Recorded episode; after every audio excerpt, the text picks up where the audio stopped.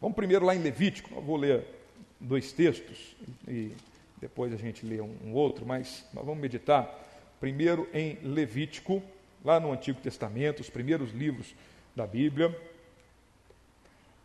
Levítico capítulo 6.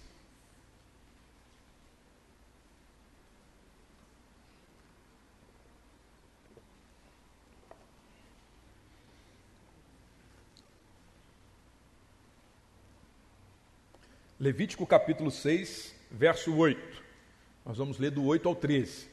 Abre aí em Levítico e nós já vamos ler esse texto. Depois nós vamos ler um outro texto que está na carta do apóstolo Paulo aos Tessalonicenses.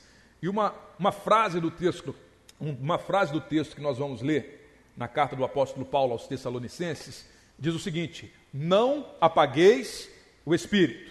Quem já ouviu essa expressão aí, essa frase? Não apagueis o espírito. Não apagueis o espírito. É uma ordem, uma orientação, é um chamado da palavra de Deus para nós. Mas antes de nós irmos lá nesse texto da carta do apóstolo Paulo aos Tessalonicenses, nós vamos ler esse texto que está na, no livro de Levítico. Levítico é um texto que foi escrito por Moisés, Moisés inspirado pelo Senhor, está nos chamados livros da lei. Então é orientação de Deus, é, são as regras, as diretrizes de Deus para o seu povo lá no Antigo Testamento. O povo de Israel recebeu essa lei de Deus que guiava, que dirigia, que orientava como que eles deveriam cultuar a Deus, como que eles deveriam conviver em sociedade, se relacionar, a chamada lei moral, o respeito, o amor, a convivência harmoniosa que eles tinham uns para com os outros, como que eles deveriam se alimentar de forma que expressassem a sua pureza e santidade para com o Deus de Israel, que chamou aquela nação para ser uma nação santa, separada, diferente das outras nações. Então, o Deus de Israel é o nosso Deus ele tratou com Israel de uma determinada forma lá no Antigo Testamento, mas é o mesmo Deus, ele não mudou. As circunstâncias, o momento histórico mudou, mas é o mesmo Deus. O Deus que deu a lei é o mesmo Deus que manifestou a graça. Isso não surgiu depois, não é um outro Deus, ou não é Deus mudando e se transformando conforme as nossas necessidades. Não, Deus é Deus, ele sempre é. Ele existe, sempre existiu, ele é passado, presente, futuro, ele é Deus eterno, não tem como medir ele dentro do tempo, na verdade. Então, esse Deus é o Alfa e o Ômega, o princípio e o fim, ele é eterno e imutável. Deus não muda. Então, o mesmo Deus do Antigo Testamento é o Deus do Novo Testamento, é o Deus de graça, é o Deus de misericórdia, é o Deus de justiça, é o Deus de juízo, é o Deus de santidade. Esse é o nosso Deus. É um Deus completo, pleno em si só. Mas ele se revelou a nós de forma progressiva. Então, lá no Antigo Testamento, Deus estava revelando-se ao homem e mostrando o seu plano de enviar Jesus Cristo, que é o Cordeiro de Deus, que foi, foi morto desde a eternidade. Então, esse plano de salvação não foi um ajuste que Deus fez porque alguma coisa deu errado e foi, saiu do controle dele. Ah, eu estou perdido agora, como que eu vou dar um jeitinho? Não, Deus está no controle e sempre esteve no controle de todas as coisas. E o plano de salvação é um plano eterno de Deus. E esse Deus ele, ele escolheu uma nação lá no Antigo Testamento chamado Israel, para viver de forma santa e separada. E ele tratou com essa nação de, de uma forma diferente. E o livro de Levítico especificamente, então Gênesis, Êxodo, Levítico, Número, Deuteronômio, os cinco primeiros livros, Pentateuco, esse, são esses livros que tratam especificamente da lei que Deus deu ao seu povo. E Levítico, de forma bem específica, ele expressa a santidade. A santidade. Se tiver uma palavra para você pensar nesses livros aí, ó, pensar nesses livros do Pentateuco, assim como Gênesis, a gente pensa na origem, no começo de tudo. Levítico pensa em santidade. Vai facilitar quando você for ler lá ah, fulano de tal é isso, é aquilo, tem que fazer isso, a oferta é assim, assim, assim, é assim, assim, assim. Às vezes a gente não entende nada do que está escrito ali e vai passando, meu Deus do céu, deixa eu acabar logo essa leitura de Levítico. E a gente não vai entendendo muita coisa. Mas pensa o seguinte: Deus estava tratando o seu povo de forma diferente das outras nações. Deus estava mostrando a santidade dele naquele povo. É isso que Deus estava fazendo e mostrando a sua santidade, o que, que Deus estava fazendo também? Mostrando que ele era um Deus e é um Deus presente no meio do seu povo. E lá com Israel ele está falando assim: Eu sou um Deus que estou presente no meio de vocês. Capítulo 6, verso 8, ele diz assim, quando ele vai orientando. Então vamos pensar aqui: Deus está orientando através de Moisés como o povo deveria viver em santidade, demonstrar que Deus de fato estava presente no meio deles e como eles iriam conduzir o culto, a adoração, a vida com Deus. Verso 8: O Senhor disse a Moisés: Dê este mandamento a Arão e a seus filhos, e a regulamentação acerca do holocausto. Ele terá que ficar queimando até de manhã sobre as brasas do altar onde o fogo terá que ser mantido aceso. O sacerdote vestirá suas roupas de linho e os calções de linho fino por baixo, retirará as cinzas do holocausto que o fogo consumiu no altar e as colocará ao lado do altar.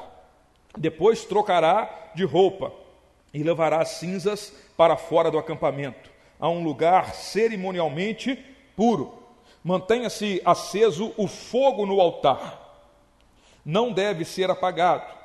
Toda manhã o sacerdote acrescentará lenha, arrumará o holocausto sobre o fogo e queimará sobre ele a gordura das ofertas de comunhão.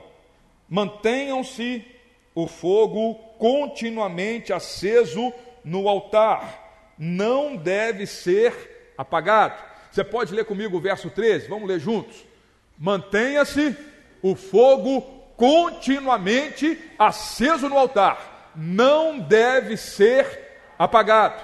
É a orientação de Deus lá no Antigo Testamento. E depois nós vamos ler daqui a pouquinho Tessalonicenses, uma parte do texto que diz o seguinte: Não apagueis o espírito. Então o apóstolo Paulo está usando essa imagem de a representação do Espírito Santo como fogo. E ele está se lembrando e se remetendo lá do Antigo Testamento, de quando Deus orientou o seu povo, disse para o seu povo, disse para os sacerdotes o seguinte: mantenham aceso continuamente o fogo no altar, não deixe esse fogo apagar, não deixe esse fogo apagar.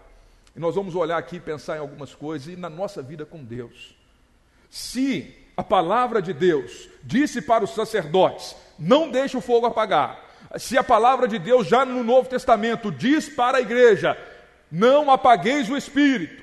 Isso significa para nós que o, o seguinte: é possível o espírito apagar, é possível essa chama deixar de aquecer, é possível essa chama apagar. E na minha vida isso acontece, na sua vida também. Tem momentos que você está fogo puro, tem momentos que você está numa frieza total, altos e baixos na vida cristã. Então Deus me conhece, Deus conhece você. Nós não vivemos na plenitude, nós não vivemos a perfeição, estamos sempre pegando fogo o tempo inteiro. Passa ano, sai ano, entra ano, e 20 anos, 30 anos, e nós estamos pegando fogo o tempo inteiro. Isso seria o ideal. Mas a realidade da nossa vida, quando observamos a nossa vida, tem momentos em que nós estamos com o coração mais ardente por Deus, mas tem momentos que a gente está meio capenga ah, vou continuar caminhando, buscando. E aí vem a palavra de Deus e fala assim, para a gente se lembrar: não apagueis o espírito, não deixa o fogo do altar deixar de queimar no seu coração, porque isso pode acontecer na nossa vida. Então a primeira coisa é que isso pode de fato acontecer. Não é à toa que está na palavra de Deus. Deus nos deu a sua presença, o seu Espírito Santo e a, a, o Espírito Santo representado ali, né, a imagem que ele usa, né, para nos é falar não é que é uma fogueira ali, mas é, ele está tentando nos mostrar a presença do Espírito Santo que ela representa. Ela faz arder o nosso coração, ela traz uma paixão, ela traz algo diferente e faz essa chama queimar nos nossos corações e falar assim: meu Deus, eu quero a tua presença, eu quero te servir, eu quero fazer a tua obra. Então isso é real. Essa chama da presença de Deus nos nossos corações. O Espírito Santo nos batizando, nós sendo Jesus, né, enviando o seu Espírito Santo para nos encher, nos revestir, e ele nos batizar com o Espírito Santo, com fogo. Existem alguns questionamentos sobre ah, o Espírito Santo, o fogo, é, o que, que isso significa, mas a verdade é que em muitos momentos na palavra de Deus, Deus, a manifestação, a presença de Deus, ela é representada pelo fogo. É o fogo que purifica, é o fogo que consome, Deus é fogo consumidor. É o fogo que aquece os corações, é o fogo que ilumina. É o fogo que tem as suas capacidades e faz grandes coisas. consome as impurezas e purifica aquilo que é, passa pelo fogo e pode ser purificado. E a presença de Deus, ela é poderosa para fazer isso nas nossas vidas. E nós precisamos nos voltar para o Senhor de todo o nosso coração. E lá, quando Moisés está estabelecendo isso daqui, está determinando, né, regulamentando o holocausto, os sacrifícios que eram colocados no fogo. E tanto no templo, lá na época de Moisés, e depois na inauguração, no, o templo, não, desculpa, o tabernáculo na época de Moisés, e depois na inauguração do templo com Salomão, o fogo para o holocausto, ele vem do céu, é Deus quem dá o fogo. Não foi algo construído e, e colocado pelos homens. Só que Deus deu fogo e depois ele orienta: mantenham aceso. Vocês não têm condições de produzir esse fogo que vai, de fato, consumir as ofertas que são colocadas aí, mas vocês têm a obrigação, o dever de se esforçarem para manter aceso esse fogo, para manter aceso esse fogo. E quando nós olhamos para os sacrifícios do Antigo Testamento, a primeira coisa que nós precisamos aprender é que esse sacrifício apontavam para uma pessoa. Que pessoa é essa? Jesus Cristo. Então todo esse sacrifício, o holocausto é lá o sacrifício, né? Um animal que não tinha cometido pecado, ele é colocado no fogo para ser consumido por aquele fogo, para que houvesse perdão de pecados, purificação, para que pudessem adorar a Deus. O culto girava em torno dessas ofertas, em torno desses sacrifícios. E todos esses sacrifícios estavam lá no Antigo Testamento apontando para Jesus Cristo, que se ofereceu em sacrifício no meu e no seu lugar. E quando Jesus, ele morre no meu e no seu lugar, para perdoar os nossos pecados, para restaurar a nossa vida, ele nos torna sacerdotes. Todos nós, é o chamado é, sacerdócio universal. Então a gente não precisa mais de um mediador, porque Jesus é o nosso mediador. E nele nós vivemos como sacerdotes, representantes de Deus, temos a vida de Deus. Então essa palavra que era lá para exclusivamente para os o Arão e os seus filhos e os sacerdotes, ela se aplica à nossa vida nesse contexto que nós vivemos. Então o sacrifício, ele se cumpre na pessoa de Jesus. Quando eu creio em Jesus, que de fato ele se ofereceu em sacrifício no meu lugar, ele perdoa todo o meu pecado, ele transforma a minha vida, ele me dá uma nova natureza, eu sou sacerdote. Vós sois geração eleita, sacerdócio santo. Então, nós somos identificados como sacerdotes. Não é apenas o pastor, não é apenas o diácono, o missionário, não. O povo de Deus que verdadeiramente tem o Espírito Santo é sacerdote. E como sacerdote, nós temos responsabilidades. E a responsabilidade que nós temos é não deixar que o fogo do altar se apague. E onde está esse altar? Esse altar não é aqui onde eu estou em pé. O altar é na minha vida e na sua vida. O altar agora, com a vinda de Jesus, era o nosso coração. O altar, a presença de Jesus, ela precisa estar aquecendo o meu e o seu coração. É aí que Deus nos chama. Não deixe apagar o fogo que está queimando nesse altar. Se já apagou, o Espírito Santo é poderoso para restaurar. E é preciso que o Senhor de fato restaure isso. Mas se tem um pouquinho de chama, aqueça ela novamente, volte para Deus e não deixe que apague não deixe que apague. E nós vamos agora dar uma olhada lá em Tessalonicenses. Vamos lá, por favor, se você pode. Agora lá no Novo Testamento, já no finalzinho da sua Bíblia, carta aos é a primeira carta do apóstolo Paulo aos Tessalonicenses, capítulo 5, verso 16.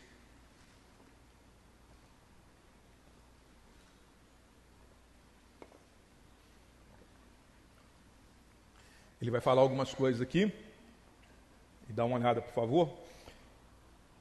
Primeira carta do apóstolo Paulo aos Tessalonicenses, capítulo 5, verso 16. Diz assim: Alegrem-se sempre, orem continuamente, deem graças em todas as circunstâncias, pois esta é a vontade de Deus para vocês em Cristo Jesus. Não apaguem o espírito, não tratem com desprezo as profecias, mas ponham à prova todas as coisas e fiquem com o que é bom. Afastem-se de toda forma de mal. Que o próprio Deus da paz os santifique, que todo o espírito, a, que todo o espírito, a alma e o corpo de vocês sejam preservados irrepreensíveis na vinda do nosso Senhor Jesus Cristo. Aquele que os chama é fiel e fará isso. Irmãos, orem por nós, saúdem todos os irmãos com um beijo santo. Diante do Senhor, encarrego vocês de lerem esta carta a todos os irmãos. A graça do nosso Senhor Jesus Cristo seja com todos vocês. Amém. Glória a Deus. Não apagueis o espírito. Não deixe essa chama, esse fogo apagar. Para apagar um fogo, o que, que a gente tem que fazer? Quem, quem sabe aí? Como que a gente faz? Deixa eu. Como que é? Quem falou? Como? Acabar com o oxigênio. É, a gente abafar, né? Se está pegando fogo num, dentro de algum lugar, se a gente abafa aquele ambiente, te, a, o oxigênio acaba, porque para ter fogo precisa ter o oxigênio, o combustível, né, para o combustível e o, o comburente. Então, o oxigênio e o combustível são necessários para que o fogo se mantenha aceso. Então, se a gente tira uma dessas coisas, a gente corta o oxigênio, o fogo vai acabar. Ou se a gente deixa ou tira o combustível, o fogo também vai apagar. Quem já acendeu churrasqueira aí? Quem gosta de um churrasco? tem um churrasqueiro de plantão aí, né? Para quem não tem muita habilidade, vai acender a churrasqueira, normalmente já passa uma dificuldade. A dificuldade já começa na hora de acender a churrasqueira. Ele precisa e vai, vai ali, não consegue, pega um e coloca álcool, não vai, coloca isso, coloca óleo e dá um jeito aqui, dá um jeito ali e com muito custo acende a churrasqueira. Acendeu.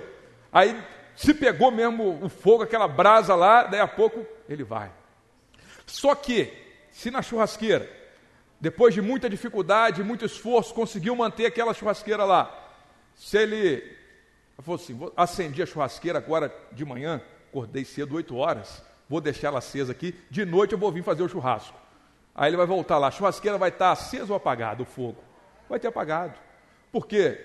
Bastou ele deixar Bastou ele deixar de cuidar, deixar de alimentar aquela churrasqueira, ou seja, colocar o combustível ali, que é o carvão. Bastou ele ignorar aquela situação que o fogo apagou, que o fogo deixou de, de queimar e de arder naquela churrasqueira. E na nossa vida, meu irmão, algumas coisas acontecem que fazem ou contribuem para que o Espírito Santo se apague ou vá se apagando da nossa vida. A primeira delas, vou, nós vamos ver duas, duas formas disso acontecer, pelo menos. A primeira delas está ligada, vamos pensar nessa ilustração aí do, do, do oxigênio, né? Do oxigênio que é abafado.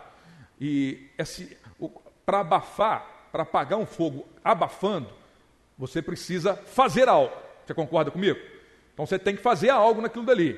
Então você está fazendo algo para apagar o fogo. Então, de repente, a pessoa apaga sem saber ou sabendo, mas ela está fazendo algo. Então vamos pensar na, nas imprudências da nossa vida. Imprudência é aquilo que eu faço é, de forma desapercebida ou irresponsável, estou fazendo coisas que podem gerar males para mim ou para outros. Então estou agindo de forma imprudente. E a outra forma, vamos pensar na situação de deixar deixar lá aquele aquele fogo sem combustível. Não vamos mais colocar combustível lá e ele vai apagar. Então basta não fazer nada. E ali nós vamos pensar na negligência. É eu deixar de fazer aquilo que eu tenho que fazer. É eu deixar de agir e fazer e executar e buscar aquilo que eu preciso buscar. Isso é negligência. Então, quando nós pensamos na negligência, é quando eu trato com, desres, com é, desleixo a minha vida com Deus a minha vida com Deus. Vamos lembrar lá no Antigo Testamento, quando eles recebem essa orientação, o fogo veio, da, veio, da, veio de Deus, não foi eles que produziram.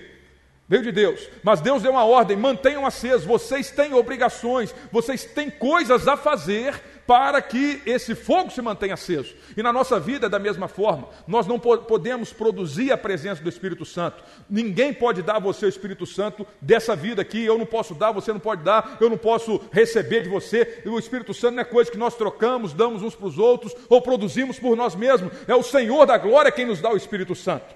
É Ele quem dá de graça. Isso é graça, é a presença de Deus em nós. Não temos nada de bom a oferecer. Não adianta matar animal, fazer sacrifício, se sacrificar, que você não vai merecer o Espírito Santo. Eu não vou merecer. Eu não tenho como produzir esse fogo.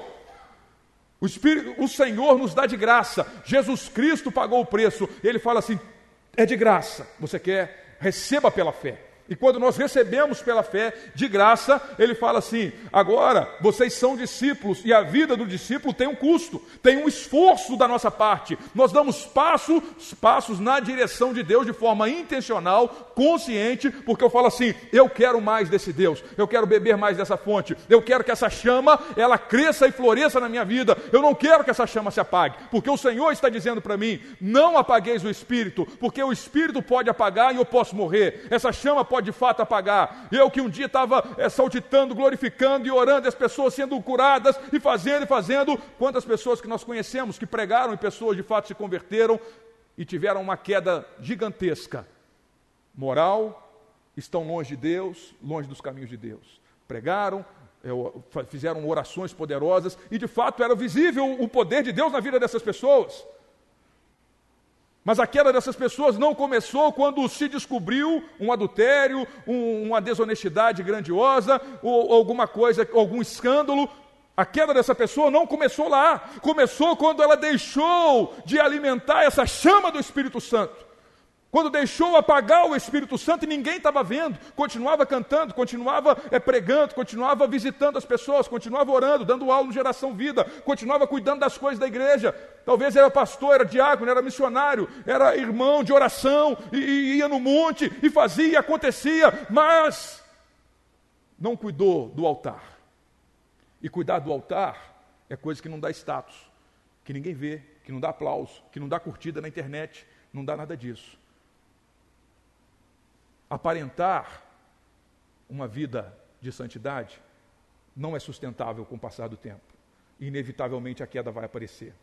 Nós precisamos cuidar e guardar do nosso coração, cuidar do altar, da presença de Deus, e avaliar a nossa vida, que o Senhor esteja restaurando em nós. E como que Ele faz isso? O que, que nós devemos fazer pensando na nossa vida e não sermos negligentes, ou seja, não deixarmos de cuidar desse altar. Ele diz algumas coisas, alegrem no Senhor, orem continuamente.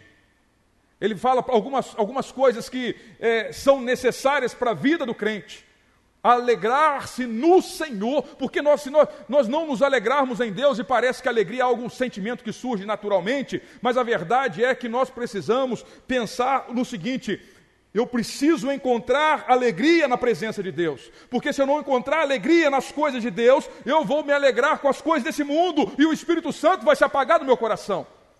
Por isso que ele precisa dizer: alegrem-se sempre no Senhor. É no Senhor que nós nos alegramos se não precisasse é, de um esforço da nossa parte para vivenciarmos essa alegria, não precisava falar, isso ia ser natural. Isso não é uma alegria natural que acontece quando você ganha muito dinheiro, ou quando um filho nasce, ou quando alguma coisa muito boa acontece. Isso eh, gera sentimentos de alegria. Essas coisas são, são boas, mas essa alegria que o, o apóstolo Paulo está falando aqui é o seguinte: vocês precisam se alegrar em Deus e nas coisas de Deus, porque senão vocês, o ser humano precisa de alegria, o ser humano precisa de prazer, o ser humano está em busca de felicidade. E se nós não encontrarmos essa verdadeira felicidade que está em Deus, nós vamos nos iludir com as alegrias desse mundo. Alegrem-se, alegrem-se. Ele diz: alegrem-se sempre, orem continuamente. Então eu preciso me alegrar em Deus. Me alegrar em quê? Na oração. Na oração encontro alegria. Ore continuamente. Desenvolver uma vida de oração. Isso é, de, é não ser negligente com a responsabilidade que Deus nos deu de não deixarmos o Espírito apagar o Espírito apagar, não é que o Espírito Santo vai perecendo, não. Deus é Deus e não muda. Deus é glorioso e santo. É a nossa percepção dele na nossa vida, é a presença é percebida por nós mesmos e pelos outros. Isso vai se apagando. Nós vamos deixando de perceber, deixamos de ver a presença de Deus em nós, deixamos de sentir, deixamos de reconhecer, deixamos de andar no temor do Senhor. Isso então é apagar, vai se apagando. E para que isso não, não aconteça, nós precisamos nos alegrar em Deus, Nós precisamos orar continuamente, e ele diz: deem graças em todas as circunstâncias, pois essa é a vontade de Deus para vocês em Cristo Jesus. Ou seja, a vontade expressa de Deus precisa guiar a nossa vida. Gratidão. Alegria, oração, gratidão a Deus em todas as circunstâncias, isso também precisa de um esforço consciente. O natural, o natural é viver oscilações e buscar alegria nas coisas desse mundo. O natural da do, do ser humano caído. O natural é não desejar orar, não ter prazer na oração, não ter alegria na oração. Mas quando nós caminhamos na direção de Deus, nós damos passos conscientes e fala assim: eu preciso disso. E aí nós vamos encontrando alegria. Irmãos que já vivenciaram esse fogo a mais na presença de Deus, sabe que isso é, produz alegria, isso produz é, prazer na presença de Deus. É porque às vezes a gente fica tempos sem ter uma comunhão íntima com Deus e nos esquecemos de quão maravilhoso é, de quão poderoso é estar junto de Deus, estar na presença de Deus, estar perto de Deus e o Senhor está nos chamando para estarmos mais perto dele. Ele diz que nós precisamos fazer a vontade de Deus. E, quando, e depois que ele termina isso, ele começa no verso 19: Não apagueis o espírito. E ele vai continuar. Essa pegada de não apagar, não apagar o espírito. Não tratem com desprezo as profecias, mas ponham à prova todas as coisas e fiquem com o que é bom. Quando ele diz ali, por isso que ele está falando, não apagueis o espírito. O apóstolo Paulo está pensando porque, porque alguns irmãos estavam desprezando as profecias, estavam desprezando os dons espirituais. E ele diz: Olha, não apagueis o Espírito, não deixem de crer que o Espírito Santo é real, está no meio de vocês. Ele não é coisa que ficou lá atrás que ficou lá no Pentecostes, porque já tinham passado alguns anos do Pentecostes. Não, o Espírito Santo não ficou lá atrás, não. O Espírito Santo é vivo, está reinando hoje, está no meio do seu povo. O Espírito Santo é real. Então não apagueis o Espírito e não desprezem a profecia, ou seja, não desprezem a, a, a expressão da palavra de Deus dada a vocês, dada a vocês, por, por, pelo poder do Espírito Santo, porque as profecias são dadas pelo poder do Espírito Santo. As profecias no sentido de comunicar a vontade de Deus, a palavra de Deus. E ele fala e deixa muito claro isso aqui para nós, que nós precisamos confiar em Deus e estarmos é, ligados e confiantes nele. E ele diz: Mas ponham à prova todas as coisas e fiquem com, com o que é bom. É lógico que existem abusos, é lógico que existem manifestações é, montadas Existem de tudo, alegando ser manifestação de Deus. Então ele fala, ele orienta, os excessos que acontecem não podem fazer com que você desacredite do poder do Espírito Santo. Nós precisamos confiar, crer e buscar, porque o Espírito Santo é poderoso, ele batiza com fogo, ele dá dons espirituais, ele age com poder e grande glória. Só que existem os excessos, isso é real. Então ele fala: ponham a prova e fiquem com o que é bom. Ponham a prova. Qual que é a prova? É a palavra de Deus, é na palavra de Deus. Tudo tem que passar pelo crivo das sagradas escrituras. É aqui que está firmada a nossa fé, aqui a base da nossa vida. Ele diz que e, e se afastem de toda forma de mal.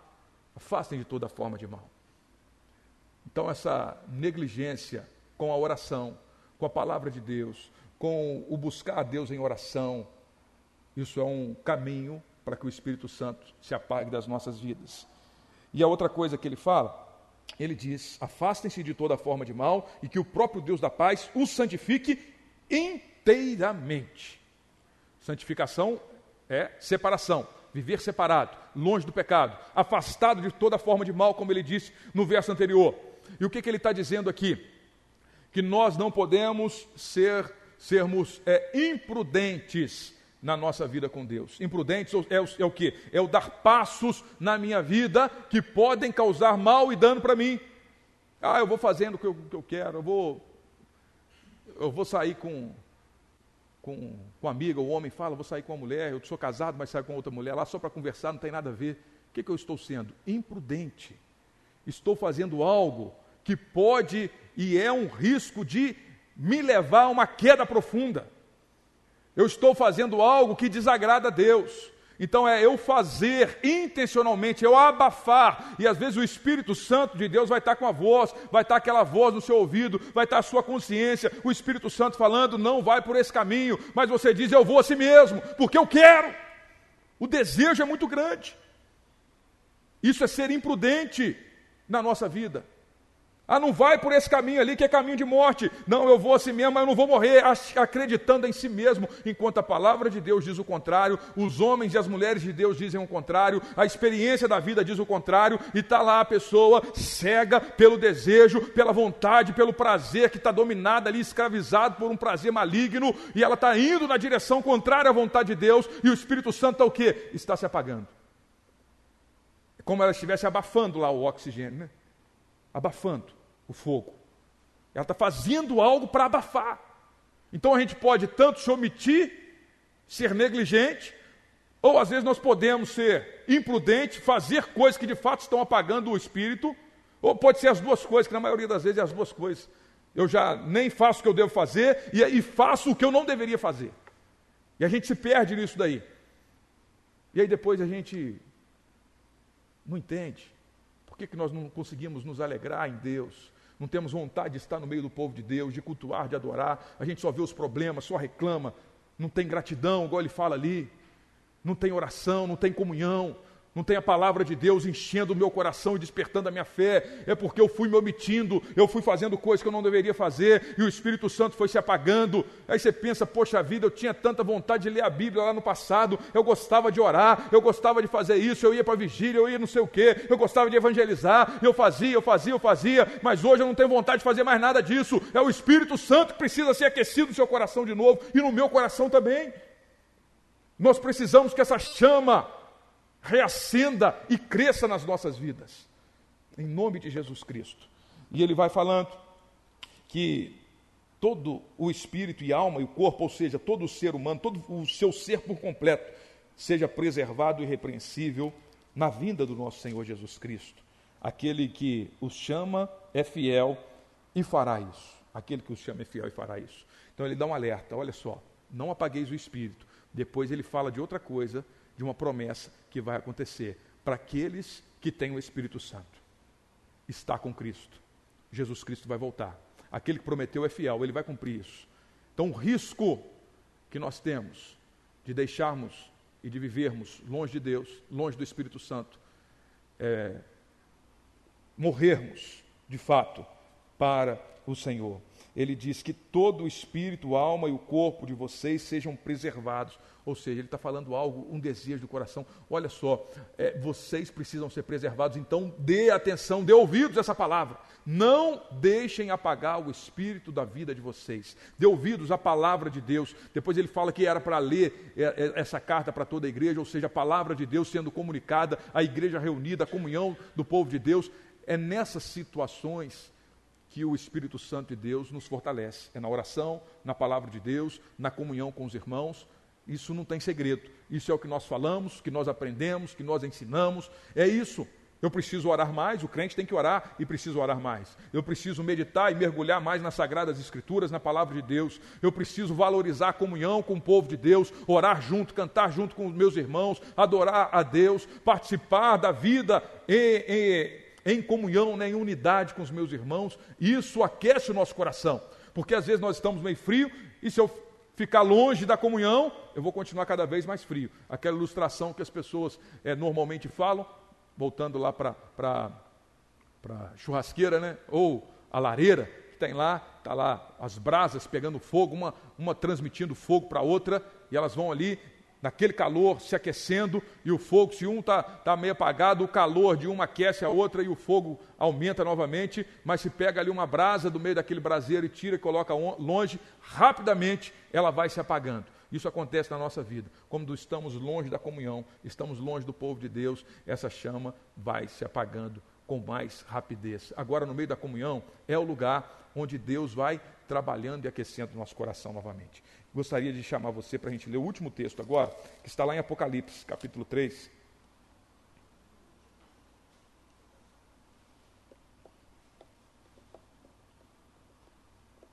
Desculpa, vamos ler o capítulo 2 primeiro, depois a gente lê um, um verso do capítulo 3. Capítulo 2, verso 4. quando o João né, escreve, Jesus está transmitindo essa carta para a igreja de Éfeso, capítulo 2, verso 4 de Apocalipse. Contra você, porém, tenho isso. Você abandonou o seu primeiro amor. Lembre-se de onde caiu. Arrependa-se e pratique as obras que praticava no princípio. Se não se arrepender, virei a você, tirarei o seu candelabro do lugar. Então, aquela igreja estava recebendo uma palavra confrontada. Vocês abandonaram o seu primeiro amor. Ou seja, a chama que tinha no coração de vocês no início, ela foi se apagando. Então lembra-se de onde caiu, arrependa-se e volte-se. Volte a praticar as obras que você praticava no princípio. Aí, lá no verso 2 ainda, verso 18, capítulo 2, verso 18, ele diz assim, é para a igreja de Tiatira: Ao anjo da igreja em Tiatira escreva: Essas são as palavras do Filho de Deus, cujos olhos são como chama de fogo e os seus pés como bronze reluzente. Só para a gente pegar essa imagem de Jesus, ele está também usando imagens para que a gente perceba quem é Jesus. Ele fala que os seus olhos são como chama de fogo, que penetra lá no fundo da nossa alma, porque ele conhece o nosso coração e ele sabe como está a nossa vida, a nossa comunhão com Deus. E capítulo 3 de Apocalipse ainda, verso 14, quando ele escreve para Laodiceia, ao anjo da igreja em Laodiceia, escreva: essas são as palavras do Amém, testemunha fiel e verdadeira, o soberano de toda a criação. Eu conheço as suas obras. Sei que você não, não é frio nem quente. Melhor seria que você fosse frio ou quente. Assim, porque você é morno, não é frio nem quente, estou a ponto de vomitá-lo da minha boca. Você diz: Estou rico, adquiri riquezas e não preciso de nada. Não reconhece, porém, que é miserável, digno de compaixão, pobre, cego e que está nu. Dou-lhe este conselho: compre de mim ouro refinado no fogo, e você se tornará rico. Compre roupas brancas, vista-se para cobrir a sua vergonhosa nudez, e compre colírio para ungir os seus olhos e poder enxergar. Repreendo e disciplino aqueles que eu amo. Por isso, seja diligente e arrependa-se. Eis que estou à porta e bato. Se alguém ouvir a minha voz e abrir a porta, entrarei e cearei com ele e ele comigo. Ao vencedor darei o direito de sentar-se comigo no meu trono, assim como eu também venci e sentei-me com meu Pai em seu trono. Aquele que tem ouvidos, ouça o que o Espírito diz às igrejas. Pior estado que nós podemos estar diante de Deus é o estado da mediocridade, da mornidão, eu estou, mas não estou. Sou crente, mas não sou. Estou na igreja e estou no mundo. Faço essas coisas aqui na igreja, mas também faço as outras coisas. Meu irmão, nós precisamos tomar uma postura diante de Deus. Porque Ele diz que permanecer nesse estado, Ele, quando olha para a pessoa assim, Ele está a ponto de vomitá-lo. Melhor é que você fosse frio, ou seja, estivesse longe de Deus, porque o Espírito Santo pode abrir os seus olhos e você perceber a sua condição e se voltar e se arrepender para Deus. Agora você acha, quando a pessoa acha que está tudo bem, vou levando a minha vida, é o pior estado que nós podemos estar diante de Deus. Deixando, quando nós deixamos que o Espírito Santo se apague, que o fogo no altar se apague do nosso coração, mas a gente continua levando a nossa vida religiosa. Continuamos praticando as atividades religiosas, pensando que isso é suficiente, mas não é. Nós precisamos é da presença de Deus, ardendo e queimando no nosso coração, porque senão nós estamos perdidos. Quero convidar você para ficar de pé e nós vamos orar e pedir que o Espírito Santo nos encha de novo, em nome de Jesus. Coloque o seu coração diante de Deus, porque Ele te conhece. Ele conhece a minha vida e sabe como nós estamos. Deus, o Senhor sabe daquele que já deixou, já se perdeu, o Espírito Santo já se apagou, já não tem fogo mais no altar Deus, tu conheces os nossos corações, Pai. Então, o nosso pedido é: Deus, tem misericórdia. Tem misericórdia. Tem misericórdia das nossas vidas. Perdoa a nossa omissão, a nossa negligência. Quantas vezes escolhemos não orar, escolhemos não vivenciar comunhão com o teu povo, não ouvir a tua palavra, não meditar na tua palavra. Quantas vezes escolhemos a imprudência no que diz respeito à nossa vida contigo, meu Pai. Damos passos na direção da imoralidade, da desonestidade. Colocamos os nossos olhos em lugares e coisas que não deveríamos colocar.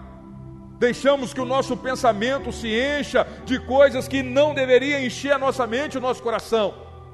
Então, o nosso clamor e o nosso pedido é: Deus, tem misericórdia. Tem misericórdia e toque na nossa vida com poder e com graça. E vai aquecendo novamente o fogo no altar do nosso coração. Espírito Santo vai aquecendo o fogo no altar dos nossos corações em nome de Jesus Cristo, e que o teu poder venha se manifestar na nossa vida, e que, ó Deus, o teu Espírito Santo venha nos encher novamente, e que essa chama venha estar aquecendo os nossos corações, e que nós venhamos de fato viver a alegria na tua presença. Alegrem-se sempre, e eu possa de fato me alegrar quando ouvir a voz de Deus, eu posso de fato me alegrar quando me ajoelhar para orar e falar com Deus e encontrar alegria na presença do Senhor. Eu posso de fato, ó Deus, orar continuamente, eu posso é, de de fato, ó Deus, com a tua presença em mim, ser grato em todas as circunstâncias, em todas, porque eu sei em quem eu tenho crido, eu sei que o meu Redentor vive, eu sei que Ele está presente em mim, é o Espírito Santo de Deus, em todo tempo, em todo lugar, Ele está presente na minha vida, e que essa chama cresça e floresça em nós, ó Deus em nome de Jesus Cristo, e que o teu poder vai se manifestando no nosso meio. Deus tem misericórdia.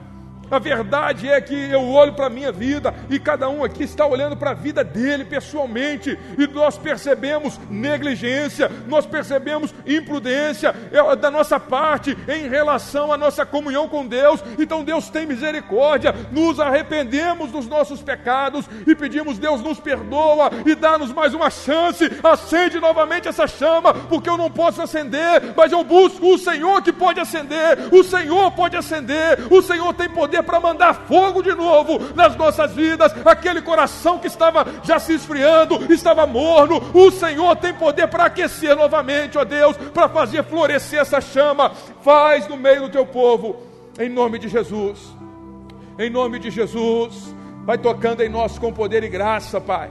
Vai nos enchendo e nos fortalecendo, e que o teu nome seja exaltado, Pai, e que o teu nome seja exaltado, meu Deus Deus, eu preciso de Ti mais do que tudo nessa vida, mais do que tudo, o que eu preciso é do Teu poder, da Tua unção, do Teu Espírito. Batiza-nos, ó Deus, com o Teu fogo, batiza-nos, ó Deus, com essa chama que aquece os nossos corações. Em nome de Jesus, Deus, meu irmão, se você estava longe de Deus, confesse para Deus, fale com Deus, fala, Senhor, eu não quero mais essa vida de mornidão, eu não quero mais essa vida longe do, do, de Ti, que o altar do meu coração estava sendo ocupado por outra coisa. Arrependa-se e volte-se para Deus de todo o coração, porque o tempo é hoje, o tempo é hoje, fiel é o nosso Deus, e Ele vai voltar para nos buscar, Ele vai voltar para nos buscar em breve. Nós precisamos de estar com os corações aquecidos, desejosos de estarmos com Deus. Senhor, visita-nos mais uma vez, Pai. Toque em nós e nos encha. Que o teu nome seja exaltado e glorificado para todos sempre, ó Deus. Em nome de Jesus. Em nome de Jesus. Fala com Deus, meu irmão. Fala com Deus porque Ele é santo. Nós precisamos, a verdade é que nós precisamos mergulhar na presença do Espírito Santo. Nós precisamos de ter experiências vivas com Deus, nós necessitamos desse Deus que é santo e poderoso. Aleluia, aleluia, aleluia. Glória a Deus, glória a Deus. Santo e poderoso é o Senhor.